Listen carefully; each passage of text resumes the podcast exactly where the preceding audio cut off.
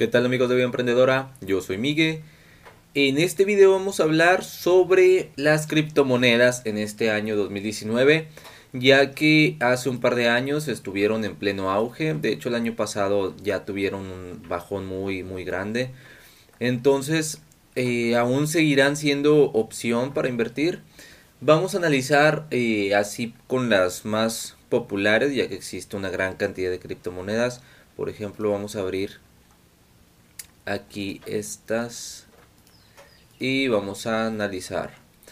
Ok, el Bitcoin, como sabemos, había llegado a valer hasta 20 mil dólares por Bitcoin en diciembre del 2017. Mientras que en diciembre del 2018 valía 3.700 aproximadamente, máximo llegó a 4.000, entonces bajó 16.000 dólares el valor. Pero esto muchos lo catalogan como una burbuja, todo lo que pasó en esta subida de acá, ya que en este entonces las criptomonedas estaban con mucho, mucho auge en general, no nada más el Bitcoin, lo que es el Ripple también y Ethereum. Entonces tuvieron una gran subida. Pero eh, ante el miedo de lo que podía pasar con esto, de que no estaban reguladas, eh, todos los riesgos, etcétera, comenzaron a poner algunas trabas para las criptomonedas. Entonces ya fue cuando se fue la montaña rusa, subida, bajada, subida, bajada. Vemos acá que eh, tuvo un bajón todavía en noviembre del 2018 y apenas está recuperando. Esto con Bitcoin.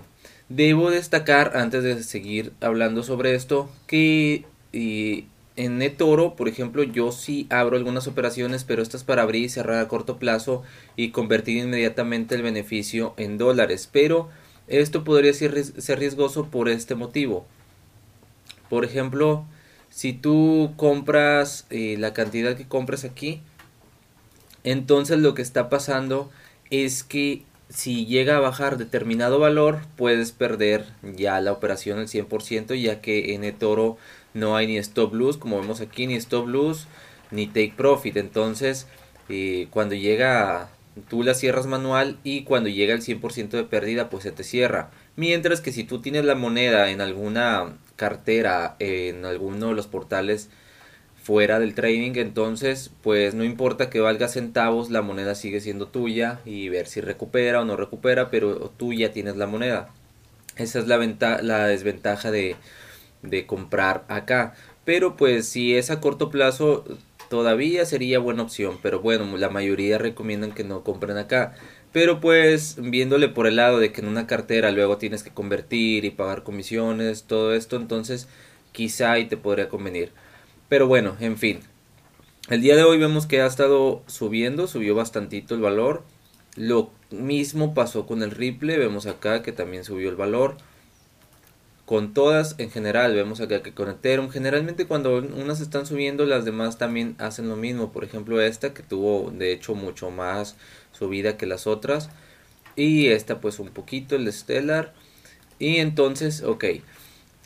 Las criptomonedas, a pesar de que ya no tienen el valor de lo que tenían antes, siguen siendo una, una opción para seguir operando si lo haces a corto plazo, es decir, compras y liquidas rápido. Por ejemplo, si ya la ves muy bajito, pues puedes hacer lo mismo que aplicamos con las acciones y con todo. Entre más bajo la veas, pues es muy bueno entrar y ya esperar que recupere. Pero hay que tener cuidado porque a veces sigue bajando aún más, aún más. Entonces ya cuando empiezas a ver que empiezan a subir, pues sería opción. Por ejemplo, ahorita que subieron un poco, quizá podría ser opción porque si vemos bien, todavía no recupera todo lo que ha perdido desde el 2018. Entonces, a pesar de que ya se ve una vela bastante amplia, pues quizá y pueda seguir subiendo. Entonces todavía siguen siendo buena opción para operar a, a, corto plazo. A largo plazo yo no lo veo viable ya que por ejemplo si operas si operaste a, largo plazo por ejemplo acá en 2017 pues ya vemos todo el bajón que tuvo y quizá tengas el mismo valor de aquel entonces ya que pues subió acá. Por ejemplo si compraste en agosto pues más o menos anda rondando el valor.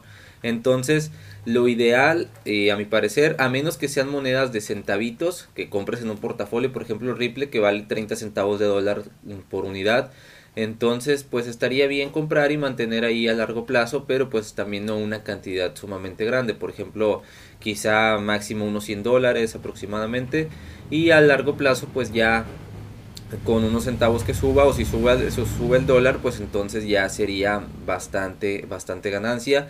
Y esto a largo plazo sería en una cartera y como te digo cantidades pequeñas.